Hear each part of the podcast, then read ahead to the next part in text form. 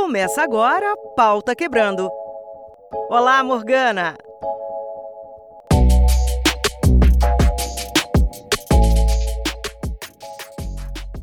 Fala, meu povo bonitinho, tudo bem com vocês? Uh, antes da gente começar o episódio, fazendo um pequeno disclaimer aqui. Um... Pra quem me segue no Twitter, sabe que o nosso episódio de hoje vai ser sobre nosso amado, nosso querido, nosso precioso Alien. Sim, o nosso querido filme de ficção científica. E como meu companheiro, parceiro Alisson se borra de medo de terror, ele não quis assistir, não quis saber nada sobre. então ele falou: não, não vai rolar para mim, vocês que, que gravem sozinhos. E é isso que a gente vai fazer. Então, basicamente, o Alisson ele amarelou. Podem zoar ele. um dia a gente vai fazer ele assistir um filme de terror bem massa. Aí a gente vai gravar um episódio com o nosso querido Medrozinho. Então, o episódio de hoje vai ser eu no comando pelo azar do meu querido convidado, Thiago. Por favor, dê a sua carteirada. uh, oi, pessoal, eu sou o Thiago, eu sou criador e apresentador do Viva Sci-Fi, né, que é um podcast sobre ficção científica. Uh, muito obrigado, Morgana, pelo convite. Vai ser um prazer enorme falar sobre, para mim também, um dos melhores filmes de ficção que existem. Assim, o Alien é um dos meus favoritos também. Ah, eu gosto muito. Olha, eu acho que é o meu favorito, hum. inclusive. Hum. Mas Vamos lá, então. Começando, então, a gente conversando um pouquinho sobre esse filme no Brasil, né? Porque é uma das raras exceções em que o Brasil soube, soube dar um bom título em português para um filme, né? Que é O Oitavo Passageiro. E eu gosto bastante desse título, inclusive eu gosto mais desse título do que do título original, né? O que, que você acha? É, eu, tão, eu concordo também. Ele, é um título bem ilustrativo, né? Tipo, com uhum. os sete passageiros ali, mais o Alien, né? Sendo o oitavo, então é, é muito legal. E, ah, sem dúvida, é um dos. Porque olha, o Brasil, para escolher nome, para traduzir nome, é um, é um negócio brabo às vezes. É, não, é, vamos, vamos lembrar de, né, do nosso querido náufrago e coisas do tipo, né?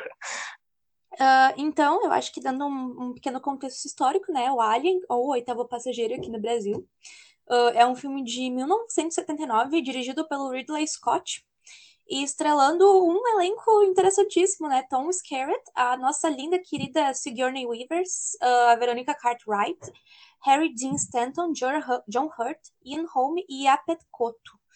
Uh, eu acho que é muito interessante a gente conversar um, um, pouquinho sobre a Sigourney, né? Porque ela, ela é de fato uma uhum. mulher, né? E ela assumiu um papel que no início devia ser feito por um homem, né? O Ripley deveria ser um personagem masculino e eles decidiram ali do nada, ah, então, que tal? Se for uma mulher, né? O que, que você acha sobre isso? Sobre essa escolha de mudança do, do gênero do personagem principal? É, eu acho que foi uh, muito acertado, né? Claro, vendo hoje, né, o, o, o, sucesso que é a Ripley, né? Para mim, ela é uma das melhores personagens de ficção científica. Uh, a atuação da Sigourney é, é perfeita, né? Em, em, todos os filmes e, e tem até o, o, a lenda, né? Que quando quem deu a, a ideia foi o, um dos donos, né? Da 20th Century Fox, né? E aí ele falou, né, de ser uma mulher e o silêncio, né, no, no estúdio, tipo, hum, boa ideia, pode ser uma boa, né. E... Até que não é tão ruim. É, talvez seja uma boa ideia, né.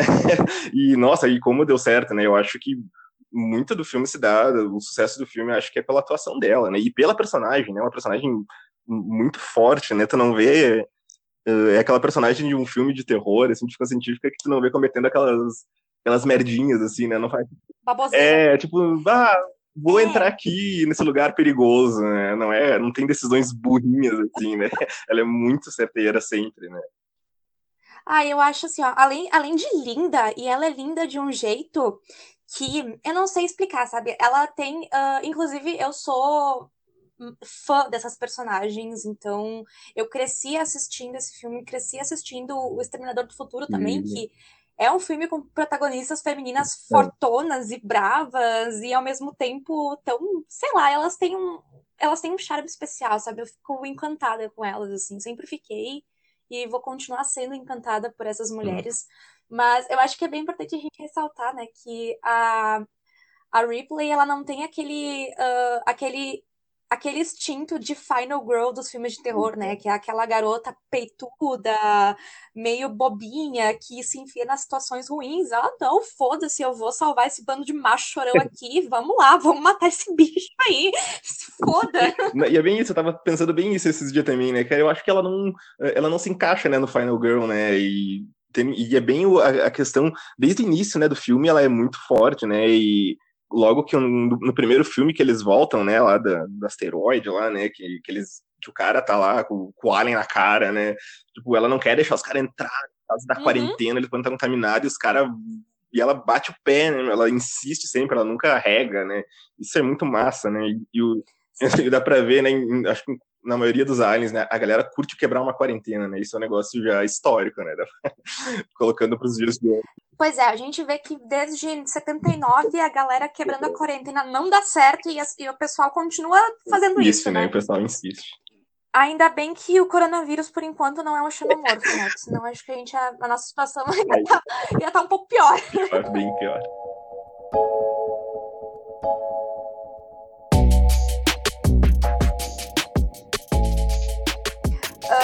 Eu vou até fazer uma confissão. A primeira vez que eu assisti o filme, e eu era, sei lá, devia ter uns 10, 11 anos, assim. Ai, meu pai é doente, sabe? Ele me botava pra assistir.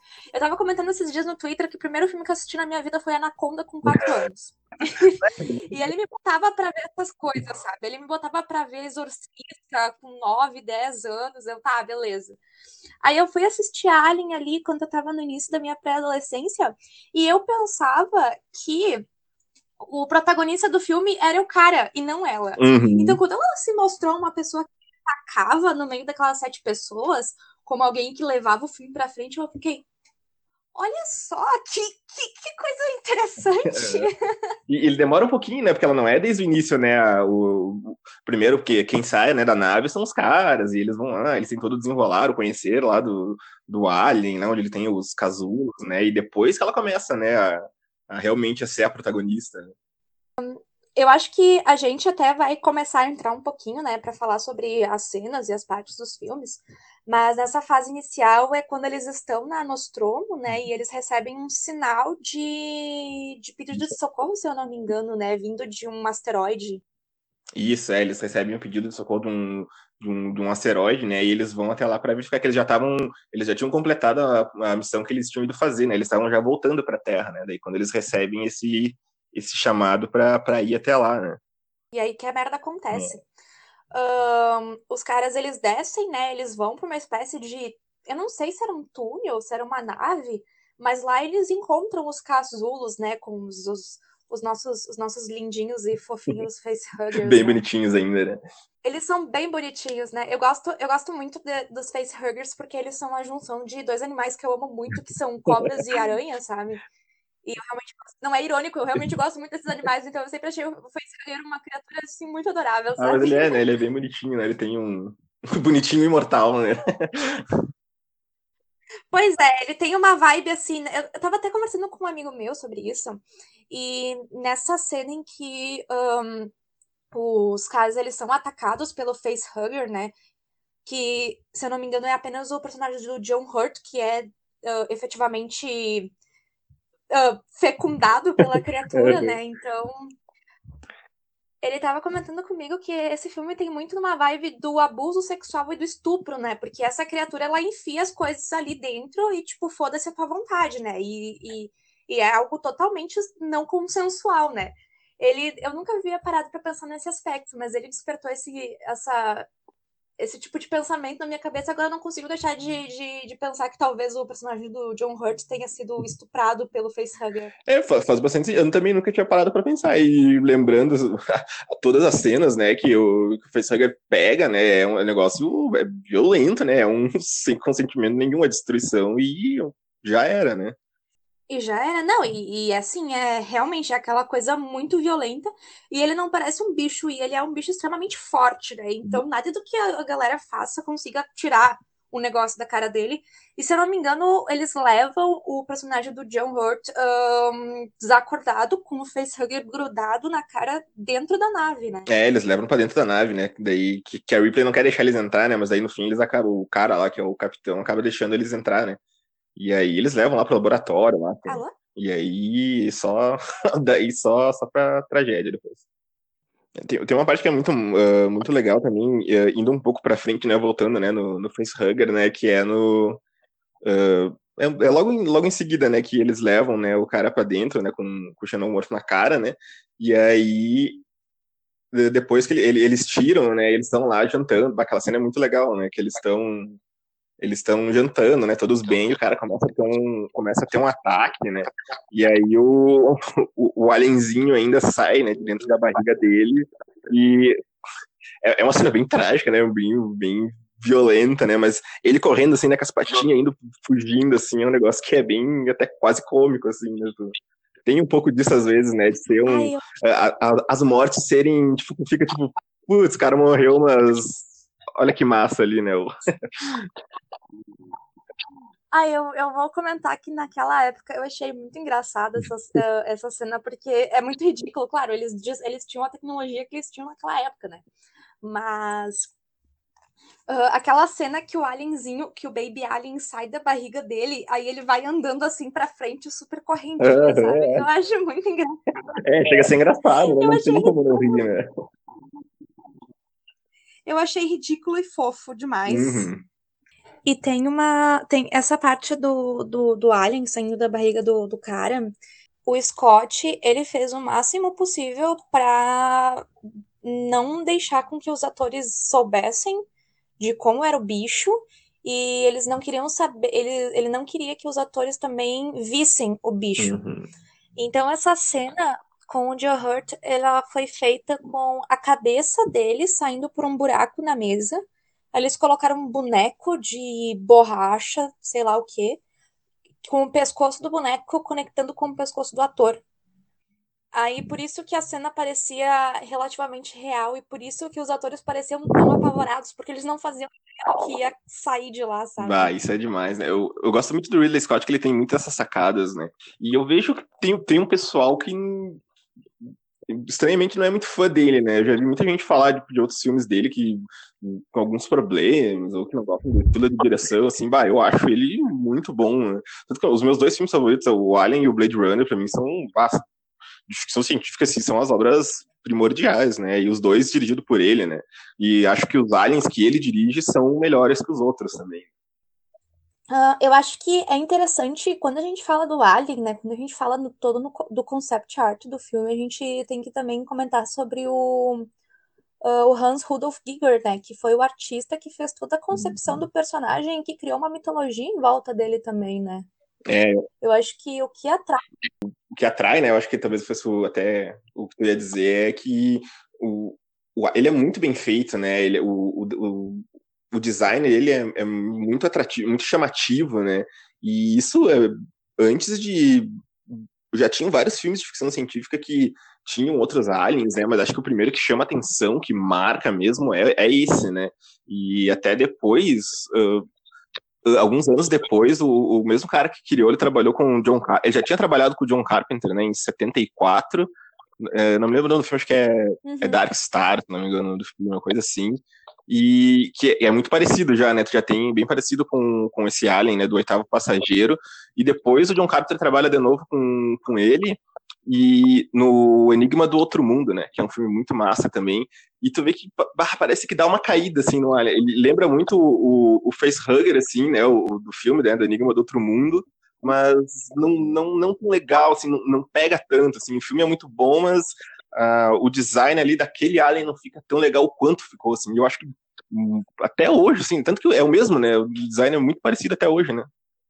E ele, eu acho que ele foi, pelo que eu vi, sabe?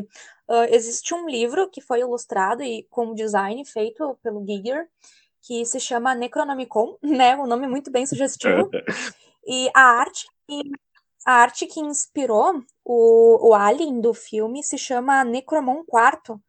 Essa arte foi feita em 1976 e, assim, se tu olha para essa, essa ilustração e tu olha para o Alien, eles são extremamente parecidos e uh, o Giger ele trabalha muito com essa questão da, da uh, desse conceito que ele mesmo chama do biomecânico, né? Que é aquele, aquela forma uh, biológica, né? Aquele ser que tu consegue ver que é vivo, que tem sangue correndo pelas veias dele, mas que ao mesmo tempo o corpo dele se funde com, com aparatos mecânicos, com tecnologia. Isso é muito diferente e eu nunca tinha visto uh, nenhum tipo de trabalho desse gênero que não tenha sido feito pelo Giger ou que não tenha sido inspirado no Giger, né? Eu acho muito legal, eu acho muito diferente, sabe? Eu acho que é isso que atrai tanto as pessoas pelo Alien, mesmo sendo um filme de 79, sabe? Eu acho que, bem, ele fez todo o conceito, né? O, o Scott, ele uhum. ficou tão apaixonado pela obra que o que ele falou pro Giger, ó, cria toda a mitologia por trás desse bicho, faz a, faz a nave, tanto que ele falou, galera, assim, ó, para essa nave eu preciso de carne, eu preciso de mangueira, eu preciso de não sei mais o que, tipo, o que, que esse maluco vai fazer, sabe? Deu certo. Deu, deu muito certo. E até essa coisa do biomecânico fica mais evidente ainda no 2, né? Acho que é no 2, que tem aquele mega alien, né? Um alienzão grande, enorme, né? Grudado num monte de coisas, assim, que eles vão, que eles vão colocando as pessoas nos casulos para levar energia para aquele super alien, né? É, é, muito, é bem isso, é o biomecânico, né? Ele é, tem os aparatos eletrônicos com tecnologia, mas tu vê que ele é um, um, um animal, assim, né? Um alien mesmo. Sim, uh, eu acho que no 2 até a, aquele alien grandão é como se fosse uma espécie de abelha rainha, né? É como se ela gerasse todos os, os facehuggers, né? Todos os nenéns. É, tanto que a, cena que ela vai queimar, né? O, tipo, ela meio que ameaça, né? Queimar os ovos para pegar a menininha, né? Aí, tipo, ela deixa, né? Tipo, pra não queimar os bebês dela, né? Ah, é que, né? Muito mamãe. É, é bem, a Lindsay é mamãe bem queridinha com seus filhotinhos. Eu não sei, eu sinto, eu, eu sinto uma empatia pelo Alien. Eu não acho ele um, um assassino do mal, porque ele tava lá no canto dele e as pessoas que foram lá incomodar, sabe? Sim. É como que, é o que acontece com a maioria dos outros bichos, né? Eles não fazem nada pra gente, é a gente que vai lá encher o saco. É, e, e sempre o, o, capitalismo, né? Voltando pro um, né? O, o que faz eles ir até lá, né? É o, é o Ash, né? O ciborgue que tá com eles na nave, que eles não sabem até então que é um ciborgue, né? Cara, eu odeio esse filho da puta. Eu acho que de todos, de todos os filmes, assim, ó, a, o, único, o único ciborgue que eu gosto é o da Winona Ryder, Sim. né? Que, vai, eu vou sou apaixonada por ela. Eu não consigo não gostar dos personagens dela. Nossa, ela é demais, ela é fantástica, né? Ela é outra maravilhosa, né? Mas, assim, todos os, todos os ciborgues são um pau no cu demais, assim, né? Inclusive, eu gosto de Prometheus. Tem muita gente que odeia, eu acho bem legal o filme, de verdade. É, eu, até, eu, eu gosto dele, assim. Eu acho que o. Se não me engano, é, no Prometheus é, o, é um dos elencos que eu acho mais legal junto com o primeiro, assim, sabe? Acho que foi o que juntou muita. Uhum, Nossa, o Fassbender, a, tem a Charlize Theron, o Idris Elba, tipo, nossa, baita elenco, né? Sim, nossa, é um puta elenco. Eu até quero ver ele de novo porque é maravilhoso. Eu acho que eu achei, eu acho muito legal a gente voltando pro primeiro filme, né? Uhum. A gente vê que com a tecnologia que eles dispunham na época, mesmo que o Giger tivesse feito a, a roupa do Alien, né, um negócio super bem feito, super detalhado, com todo o capricho que ele sempre colocou nas obras dele, era sempre muito difícil ainda não parecer um homem dentro de uma roupa, né? Então eles usaram aquela, aquela técnica, não sei se foi introduzido por esse tipo de direção, mas de mostrar apenas pedaços da criatura para deixar a imaginação do, do espectador completar o resto. E eu acho que isso deixa a parada muito mais assustadora. Né, total. E é, é, é, bem isso, né? Tu tem até um. Tem uma foto que é muito legal de ver, que eu vou ver se eu encontro depois para mandar que é, é, o set de gravações e o cara, tem um cara né, na roupa do Alien, ele tá, tipo, muito de boa descansando, assim, sentado num banquinho com a roupa, assim, sabe? É um negócio muito engraçado. E o pior é que essa merda não dá medo, né? Tipo, Alien sentando num banquinho, assim, fumando um cigarro, sabe? Não, não dá medo. Mas aí tu mostra ali uma perna, a boquinha ali. Vai. Aquela babinha. Né?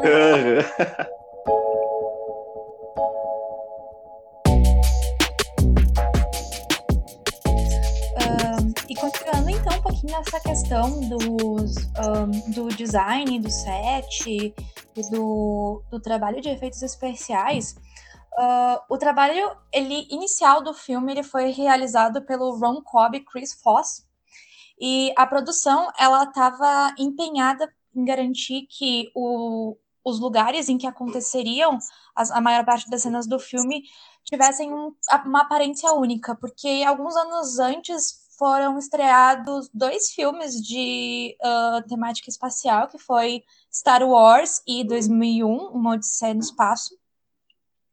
E tudo que a produção queria era ficar o mais longe possível dessas, uh, desses dois filmes, né? Para eles, para não parecer que eles estavam tentando adquirir alguma inspiração nesse tipo de filme ou que, que remetesse a esses dois filmes, né? Eles queriam algo totalmente original com essa mesma temática. Eu até acho que uh, ele consegue, né, ficar longe, né, desses, desses, principalmente desses dois filmes, principalmente na questão, uma coisa que eu acho mais legal no Alien é a Nostromo, né, o interior dela, da nave, né, eu, eu acho uma das naves mais legais, assim, embora a estética, né, aquele de tecnologia de espaçonave do final dos anos 70, início dos anos 80 ali dos filmes, uh, ela é bem, bem parecida, assim, mas eu acho que eles conseguiram ir além e, bah, pra mim, a Nostromo, o interior dela, eu acho que é, acho uma das, das mais legais de ficção científica, assim, muito, muito legal, principalmente aquela sala do, do computador, né, que é toda branca, com os botões, bah, lá é muito, muito referência, né, muito clássico aquilo.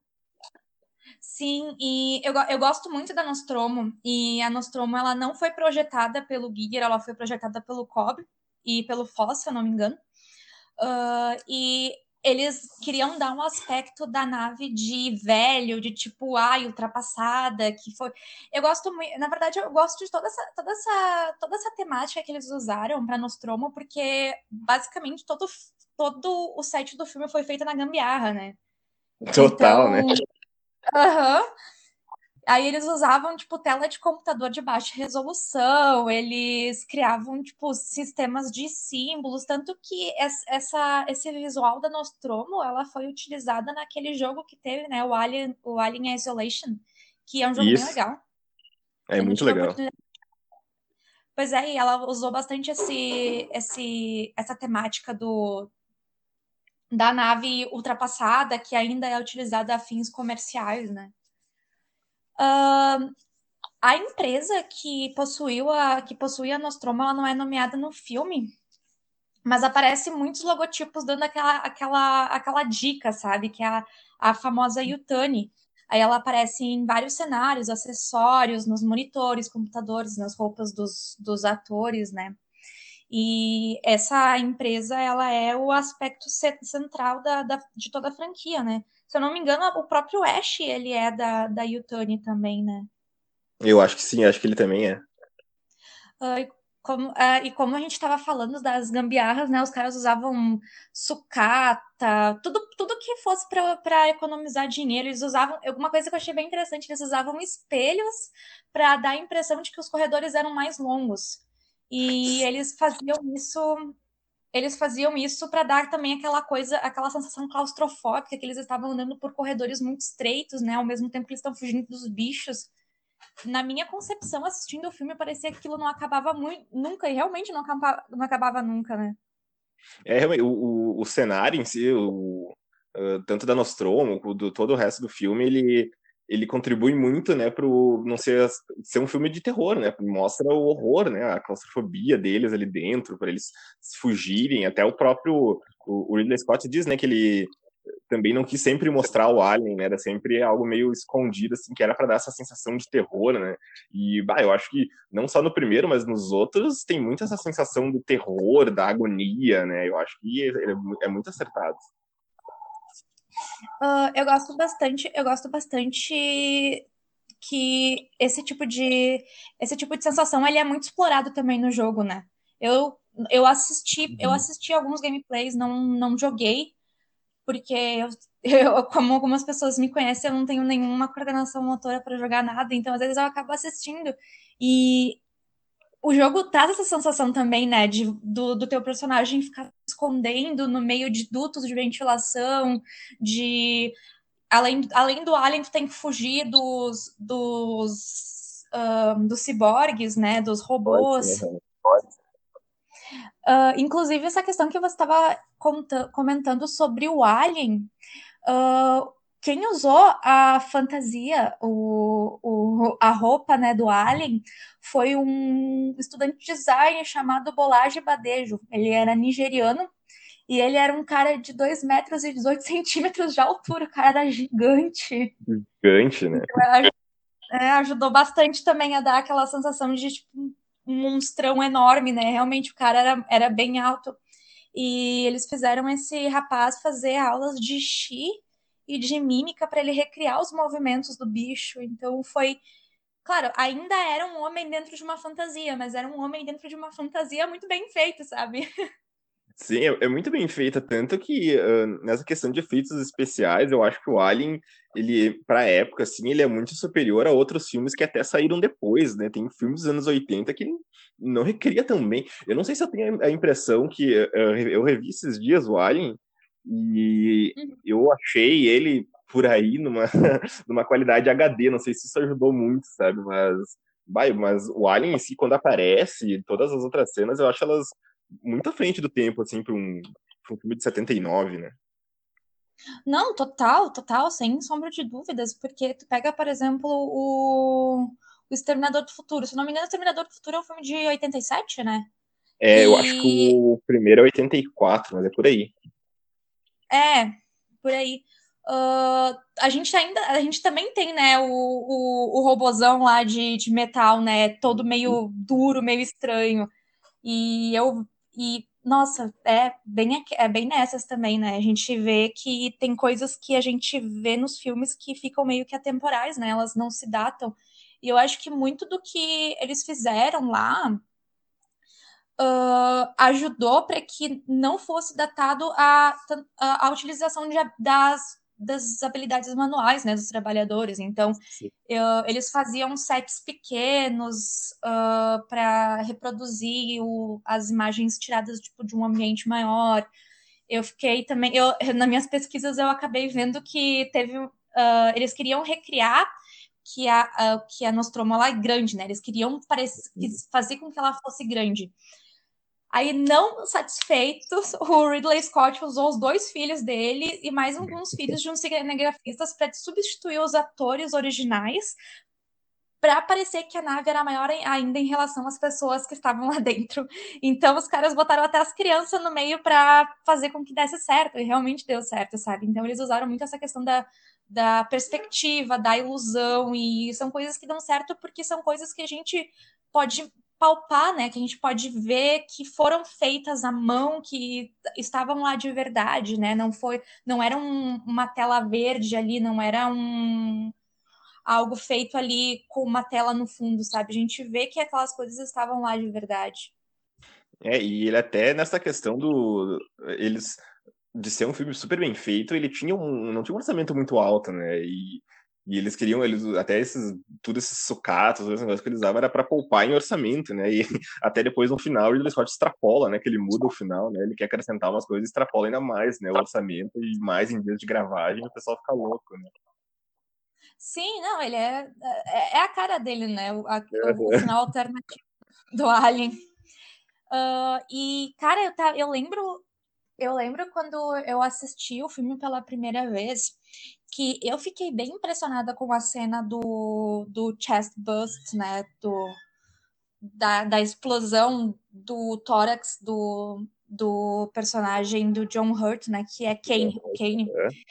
Uh, mas eu me impressionei muito mais na cena em que arrancam a cabeça do Ash com um extintor de incêndio. E eu fiquei Sim. muito chocada porque a gente, a gente vê acontecendo, né? Não, não tem um corte que depois mostra a cabeça no chão. A gente vê a cabeça dele se desprendendo do corpo. Aquilo, aquilo me impressionou muito quando eu assisti. Sim, e ela, toda essa cena, ela é toda muito legal, né? E quando a cabeça dele sai, né? Tu vê todas aquelas coisas e tu fica tipo, cara, o que que tá acontecendo, né? Não tô entendendo nada. Que merda é essa, né? Nossa, é essa, essa é uma, é uma das, das minhas cenas favoritas, assim. Até pelo. É, é, muito emblemática, né? Tipo, ele tentando matar o com uma, uma revista, né? Ele enrola uma revista e bater, né? Nossa, é um negócio. Essa cena eu acho muito legal. ah, bem isso, né? Mas é que uh, o Ash, cara, o Ash foi, um, foi uma surpresa, né? Porque a gente fica o tempo todo achando é. que ele é um ser humano. Aí eh, a gente começa a ver que ele é muito cuzão e depois a gente vê também que ele não tem nada a perder, sabe? Porque ele não ia de ele não era uma criatura orgânica, né? Ele não serviria pro alien é. se reproduzir. Então ele tava cagando por ele, podia que todo mundo morresse, né? Aí depois que eu descobri, fiquei com ódio dele também, eu teria arrancado a cabeça dele também. Sim, nossa, dá muita raiva, né? É, é um personagem que dá muita raiva dele. E, e é, bem, é bem isso, né? Ele, ele tinha essa missão de levar o, o Alien pra Terra, custe o que custar, né? Se os outros morressem, pô, que pena, né? Eu tenho que, tenho que cumprir com, com o que me foi ordenado, né? Sim, e até uh, durante o filme eles descobrem depois que aquele sinal que eles interceptaram não era um pedido de socorro, né? Era um aviso do tipo, não venham aqui, por favor. Aí eles pensaram, nossa, eu acho que a gente vai lá, né? É, e até, se, se eu não me engano, é ele também que ele, ele manipula, né, o computador, né, a é Modder, acho, né, que chamam, né, que ele, manipula, uhum. ele manipula, né, o, as, quando vão pedir informações de como derrotar o Alien, do, do que, que ele é feito, o computador diz que não tem informações, parece que ele que manipula também, né. E na verdade é muito difícil também derrotar o Alien, né, porque ele tem toda aquela ideia de criatura indestrutível, uhum. e você tem que ter toda uma delicadeza para matar ele, porque o sangue do bicho é ácido, né? E não dá para você explodir o negócio na tua frente, né? Senão tu vai derreter junto. Sim, depois até estragaram um pouco isso naquele péssimo filme Alien vs Predador. Não sei se tu gosta, né? Eu não lembro muito. Eu assisti, eu assisti. Eu gosto do Predador também. Mas eu assisti. É, eu, eu, acho, eu acho bem legal. O Predador eu acho bem legal também, mas o, o, primeiro filme do Alien vs Predador até não. Ele não é de todo ruim, ele tem umas coisas muito bizarras, assim. Tem, a, a luta é legal, mas é pouca luta e muita história. Pra mim ali deu que veio uma estragada nos dois. Assim. Né? Como assim você quer colocar história num filme de sanguinolência? Vamos fazer as coisas direito, né? É, é bem isso. Bah, eu fiquei, bah, o Alien vs Predador, né? Que baita né? ideia. Daí chega lá, tu tem uns 20 minutos de luta e só, já era. Eu acho que eles quiseram fazer meio que tipo um, um Fred versus Jason do sci-fi de horror. Né? É bem essa ideia, eu acho. Mas assim, ó, entre o Alien e o Predador, eu prefiro, não sei, é bem ruim. É difícil, né? Também não sei escolher, eu acho. Não sei escolher, chorar, né? É, senta e chora. Ai, eu só digo que assim, ó, uma coisa que eu gostei muito do filme é que eles não mataram o gato. Eu, eu, eu realmente valorizo muito o. Eu valorizo muito obras cinematográficas que não matam animais na, nas cenas, né? Então, fiquei muito feliz quando ele salvou junto com a, com a Ripley. Sim, mas eu, eu, fiquei, eu fiquei pensando, né, meu, bah, os caras levaram um gato, né, eu, que eu achei a ideia só meio sem noção, assim. E o gato dá uns cagaços no filme, né? Logo no, quando eles vão atrás uhum. ainda, né? Do, que o facehugger escapa lá, né? O alienzinho sai da barriga do cara. E aí eles vão atrás, e aí é que fica o pessoal com aquele detector, né? Defesa pronto, né? Meu? O alien tá ali, também sai o gato do nada, né? Eu levei um cagaço nessa hora. Pois é, às vezes ah, se colocando naquela situação, né? Tipo, tu tem companhia, tu tem pessoas contigo, porque é que na verdade eles eram meio que eles não eram contratados, né? Eles eram meio que freelancers. Eram... Aí vai ver que o gato tava lá com eles. Mas é uma é bem, é bem legal o gato, eu, eu, gosto muito das participações dele. Sobrevive, pois é, né? ele é ele sobrevive, eu gosto, eu gosto dessa parte que ele sobrevive. Uh, eu gosto que eles usaram quatro. Eu, eu gosto muito dessas, desses animais em filmes, porque eles sempre usam mais de um, né? Então eles usaram quatro gatos para fazer um gato. Uhum. Ele aparece, acho que em três, três quatro cenas, né? Acho que foi um para cada cena. é, é realmente difícil controlar a vontade de um gato. Mas assim, a, a Ripley, ela, ela representa uma legião de pessoas que sim, elas voltariam para salvar o bicho, sabe? Salvar o gato. é, e ela, ela volta para salvar o gato, depois no outro ela volta para salvar a menina, né? A Ripley é sensacional, né? A Ripley é sensacional, né? Ela salva todo mundo. Ela, na verdade, assim, né? Tipo, quando ela descobre como ela consegue salvar as pessoas, ela realmente realmente salvar. bah, porque tem, tem alguém que pode nessa vida é ela, né? E, e termina pra, pra ter problema nessa vida.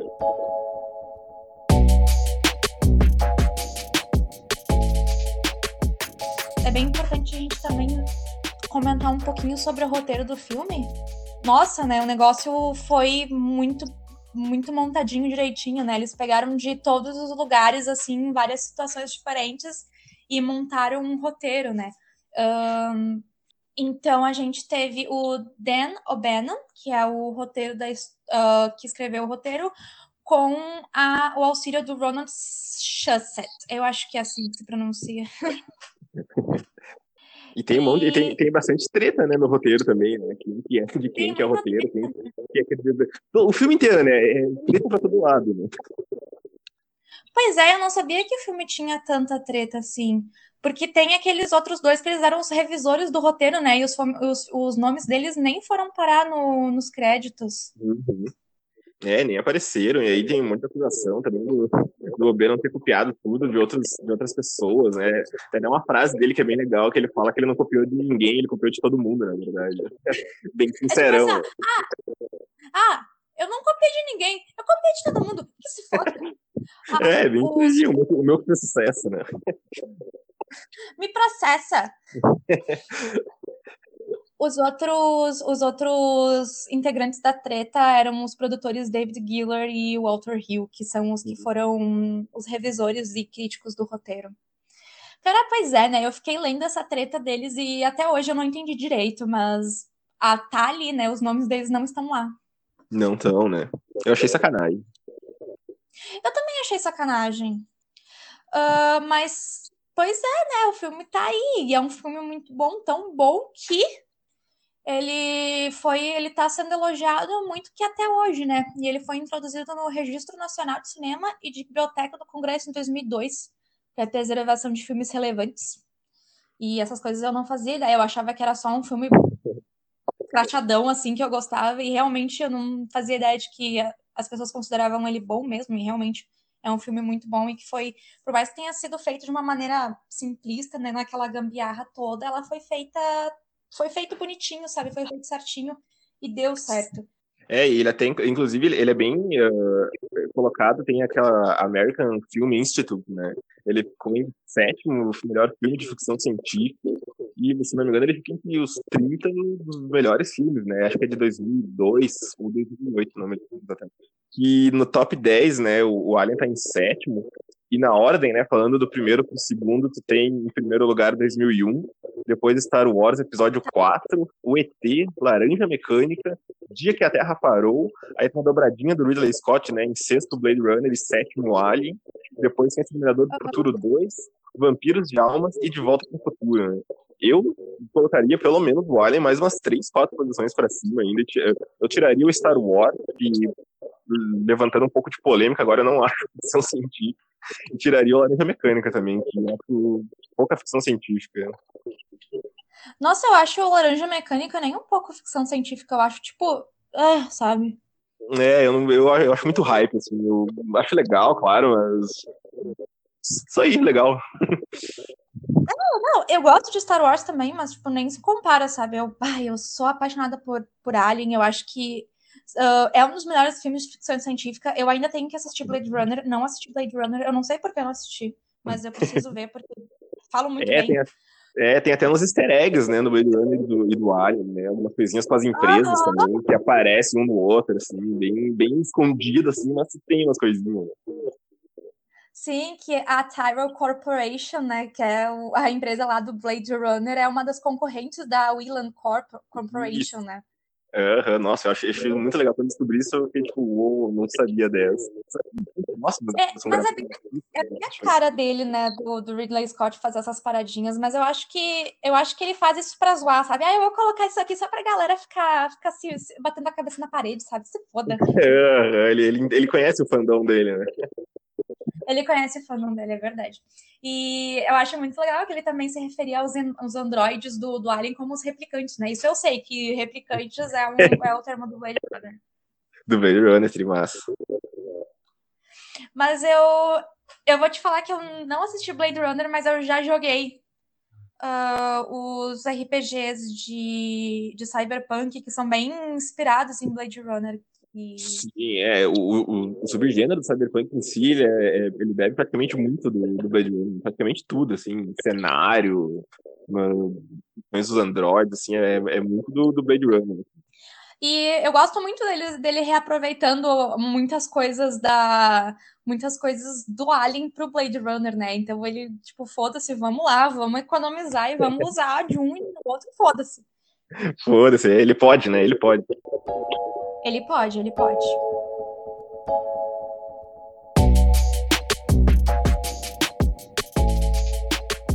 A, a gente vai para algumas curiosidades, né? Uhum. Uh, sobre o facehugger, principalmente. Aquela paradinha lá, aquela cauda que o facehugger tem, né? Uh, biologicamente falando, se chama probóscide. Ela era feita de intestino de ovelha. Sim, meu. Ai, o cara é muito louco, né? olha as ideias. Né? Mas isso aí é cara, isso aí é coisa do Giger, né? Não é coisa do, do, do Ridley Scott. Uhum, é total. Tanto que a nave, uh, o Giger ele foi responsável por, por montar o concept art do, das paradas alienígenas, né? Do Alien, do Facehugger, da nave que eles encontraram, né? É, ele ficou bem eh, só com essa parte, né? Eles separaram, né, os negócios mais humanos para um pessoal e ele ficou só com a questão do, do, do Alien. Né? E eu achei bem legal que eles fizeram isso, porque daí eles conseguiram muito bem separar o universo do Alien do universo das, dos humanos, né? Eles se juntaram ali por uma vontade que não deveria ter acontecido.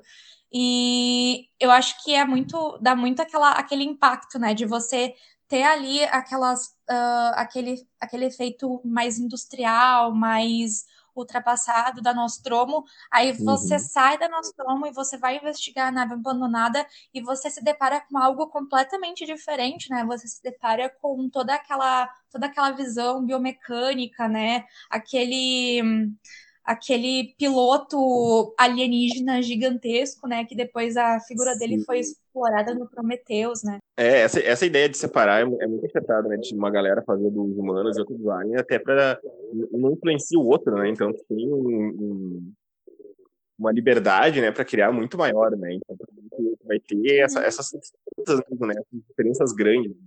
É, eu acho que é bem interessante fazer uh, montar esse gap gigantesco, né? Porque a gente nunca a gente nunca sabe como é como é concebida a tecnologia alienígena.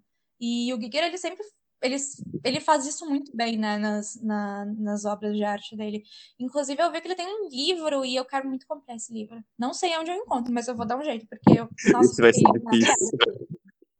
O próprio Facehugger foi a primeira criatura que o Giger projetou para o filme e ela passou por vários tamanhos diferentes antes de decidir que fosse aquela criatura que parece uma aranha com uma mão e uma coisa. Eu tinha visto até uns desenhos assim de como seria concebido esse esse facehugger, né? E tem várias versões bem diferentes uma da outra, mas essa eu acredito que seja a mais fisiologicamente possível de acontecer, né? É, eu, eu vi os desenhos também, ele, ele, muda bastante, né? E eu acho que o conceito final ele usou muito bom. Acho que é o que mais combinou mesmo. Uh, sobre os cenários do filme, demorou cerca de 11 semanas para construir. Uh, sei que muita, muitos cascalhos, areias e os caralho a quatro foram comprados para dar aquela aparência de deserto da, da nave, da, daquele, daquela lua não era um asteroide, era uma lua. Uma lua, né? Uhum. Uh, e o final alternativo que o Ridley Scott queria fazer e que a, e que a, ten, a 20th Century Fox não, não curtiu muito, né? Que eles queriam que ele queria que o Alien voltasse ali na nave, mordesse a cabeça da Ripley e sentasse na, ah, sentasse na cadeira dele. e daí ele começava é... a falar. Nossa, muito, é... muito louco. Eu, quando eu vi esse final, assim, eu confesso que a, primeira vez que eu li, eu falei, nossa, isso é muito legal. Aí depois eu li de novo, eu falei, ainda bem que cortaram. E essa foi uma decisão acertada, né? De não, tipo, vai, Scott, senta ali, que acho que já deu pra ti, né? Senta lá, Cláudia, você tá, agora tá demais. É, ele, já, ele já tinha mudado, né? Porque o, o roteiro ele termina no, com a Ripley só entrando, né, ela explode, né, a Nostromo, ela entra no ônibus espacial e deu, acabou, né. Aí ele quis acrescentar ainda, o Alien tá ali ainda no ônibus espacial e tudo isso, né. Mas acho que é, é, foi essa ali do morder a cabeça e falar com a voz dela foi um pouco de exagero. Isso me lembrou muito aquele filme da Netflix que eu amo e que muita gente odeia, que é o Aniquilação. Tem aquele bicho uhum. urso meio estranho que ele hum, come as pessoas e ele acaba ficando com a voz delas. Era muito assustador. Bah, acredito que eu ainda não vi esse filme, tá? Isso, mas eu não vi ainda. Nossa, assiste, vale muito a pena, é bom demais. Tem um outro, um, um outro mito popular, né? Que é que um membro da equipe de cinema desmaiou com a cena de decapitação do Ash, né? Que eu tinha até comentado que eu tinha ficado impressionada com a cena, eu acho que não foi só eu. É, parece, parece é tudo, tudo meio surpresa, parece, né, pra essa galera, né? é tudo é pra, é pra chocar mesmo. E uh, eu acho que é bem importante, né, a gente uh, frisar que tudo que foi feito durante o filme foi um pouco na base do improviso, um pouco no que eles conseguiam encontrar para encaixar pedaços. E acabou que deu muito certo, né? Ele é um filme maravilhoso, por mais que a qualidade dos filmes tenha decaído nos últimos anos, assim, eu eu guardo muita coisa boa. Eu acho que esse universo todo, ele ainda dá para ser muito que bem explorado, sabe? Eu gosto muito de Prometheus, eu sei que tem gente que não curte muito esse filme. Não vi o Covenant ainda. Eu acho que eles estão explorando essa, essa parte mais alienígena do, dos filmes, eu tô achando bem, bem interessante. É, eu, eu gosto do. O, o Alien é um filme que ele tem muitas continuações e ele, ele não erra muito, né? Ele, claro, eu acho que ele cai um pouco a, a qualidade do, das continuações, principalmente do 3 para frente. Acho que o Prometheus deu uma melhorada. Ele é, eu acho ele melhor que o, que o Ressurreição. O Covenant eu não vi também, então não, não posso falar muito. Mas eu acho que eles acertam, né? Embora muito do Ridley Scott, né? Ele ter voltado, né? Eu acho que é ele conhece o universo, né? Ele sabe para onde ir, como cometer menos erros, né? Então, tipo, é, é muito na mão dele. O filme tá dando certo até hoje. Né? Sim, e, e, sem falar que, bem, eu ainda quero muito jogar o Alien Isolation, e, e, eu acho muito legal que eles também estão indo por essa, por essa área dos jogos eletrônicos, eu acho que isso também acerta bastante, sabe? E eles se focaram bastante na ideia do primeiro filme, que era no Surviving Horror, né? Que é você tá ali uhum. fudido, tem, que, tu tem uma pistola e te vira aí, meu querido. É isso, né? dá um jeito, dá teu jeito. Né? Um, eu acho que a gente tem que comentar o, o, uma cena maravilhosa que me marcou muito no quarto filme do, do Alien, né? Eu sei que a gente não ia se focar muito nas continuações, mas a cena do Alien uh, sendo sugado pelo buraquinho, sabe? Sim, uhum. É o que eu, eu, eu, eu, eu batizei ele carinhosamente de Xeno Ripley, né?